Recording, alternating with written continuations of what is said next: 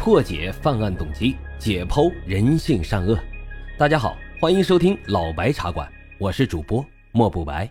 好了，言归正传，我们开始讲今天的案子。好了，大家伙儿，今天啊，咱们来聊一聊2001年发生在山西的一起特大凶杀案件。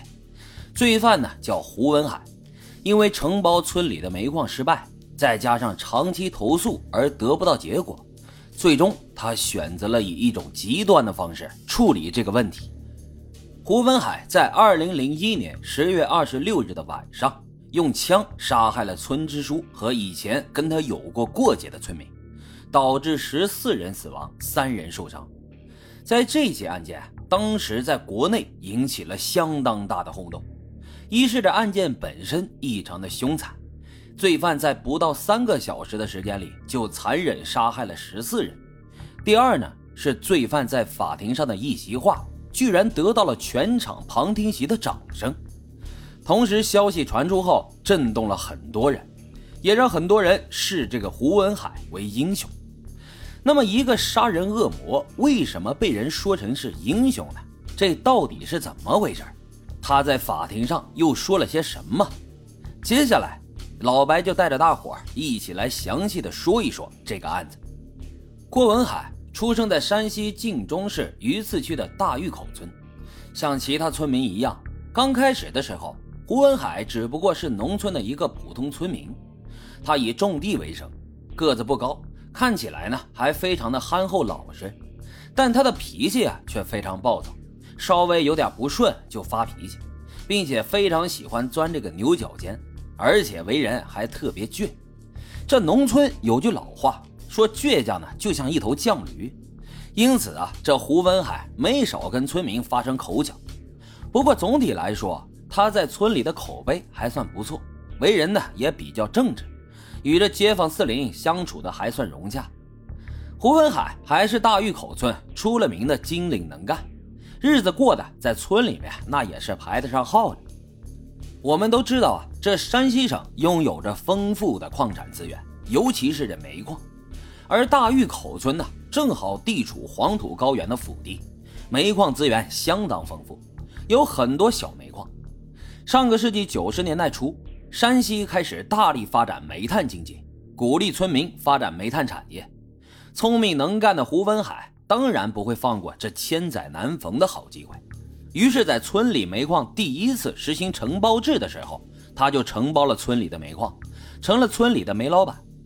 胡文海本来承包煤矿的期限是三年，但是他通过暗箱操作又多承包了两年，也就是说，胡文海一共承包了煤矿五年时间。在承包村里煤矿这五年时间里，他是赚了非常多的钱，成了村里数一数二的富人。当然。胡文海赚了钱，也被大峪口村民看在眼里，有很多人也想承包村里的煤矿，因此，在一九九八年，胡文海承包村里的煤矿到期后，大峪口村村支书胡根生就决定采用公开竞标的方式来确定承包村内煤矿的人选，村民们呢，则可以公开竞价，谁出的价格高，那谁就能承包村里的煤矿。结果在竞标现场。村民给出的承包价格都比胡文海给的高，并且还不只是多一点半点，而胡文海呢，则依然坚持按照原来的价格继续承包村里的煤矿。但是作为大峪口村的村支书胡更生啊，肯定不可能答应胡文海的无理要求，因此村支书最终将下一期煤矿的承包权交给了当时出价最高的村民刘海生。这本来是一次正常的竞标流程，但是胡文海对此次竞标却非常的不满，他将所有的愤怒都怨恨在了胡根生的身上，于是他便想尽办法去收拾这个胡根生。因为胡文海在承包村内煤矿的五年时间里，知道其中有很多的灰色事情，于是他决定以此来对胡根生实施报复。经过自己私底下的调查。他发现，在承包的这五年时间里，大峪口村对煤矿产量存在着严重的少报瞒报情况，至少逃税将近了一百万元。在收集了相关证据后，一九九九年，胡文海找到了西安供销公司的经理贾某，俩人经过商量，决定开始反映煤矿上的潜规则。但是胡文海和贾某先后五六次投诉，要求对村内煤矿的运营情况进行调查。但是啊，虽然这相关部门对煤矿进行过多次调查，但却始终找不到证据，最后这事儿也就不了了之了。当然了，是真没有证据，还是有人在暗中操作，那就不得而知了。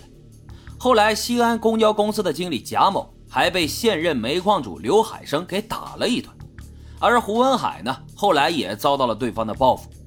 一九九九年六月十九日，胡文海在承包地上给土地浇水的时候，与相邻地块干活的高彦苏、高彦堂两兄弟发生口角。随后，这兄弟俩人拿起了铁锹，就拍在了胡文海的头上。胡文海顿时就被对方拍倒在地。